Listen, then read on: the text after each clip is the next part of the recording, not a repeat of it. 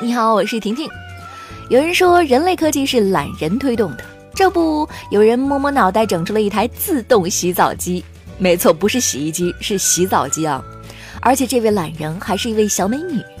华东理工大学艺术学院研一学生陈德芳设计了一款概念作品——家用智能洗澡机。这个设计利用水流与身体摩擦的原理，对身体进行全方位的清洁。同时，它还会自动加入沐浴液、洗浴模式设置及自行桶清洁等，所有功能设定使得洗澡变成一个释放自己、缓解压力的过程。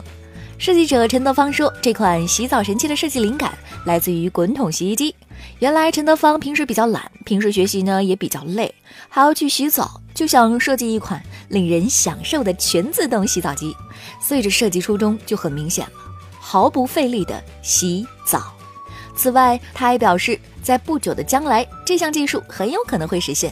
我说，小陈同学，抽空再研发一个洗头机呗。”近日，重庆一景区针对二十一米悬崖秋千项目推出临场后悔药，捐款任意金额买一颗后悔药。在悬崖秋千将你拉到最高点时，可以选择放弃。捐款将用于帮助万盛本地的贫困家庭。据了解，两成游客选择临阵脱逃，凭胆量助人为乐，骗你两次钱。胆大的钱也能赚，胆小的钱也能赚。近日，福建建瓯一女子手持砖刀在马路上花了近三个小时，手动将实线铲成了虚线。民警介绍，这名女子在马路边开了一家饭店，因为马路实线导致车辆不能转弯进去，影响了店里的生意。女子便将实线铲成了虚线。警方对女子罚款一千五百元，责令其恢复原状。不愧是开饭店的，刀工就是好呀！再立个红绿灯，那所有车到你门口都得停一会儿，岂不是更好？呃。杭州王先生先后购买了两只 LV 手包，本以为花了大价钱能买个质量好的包，却没有想到两只万元包全都出现了褪色、掉漆等问题。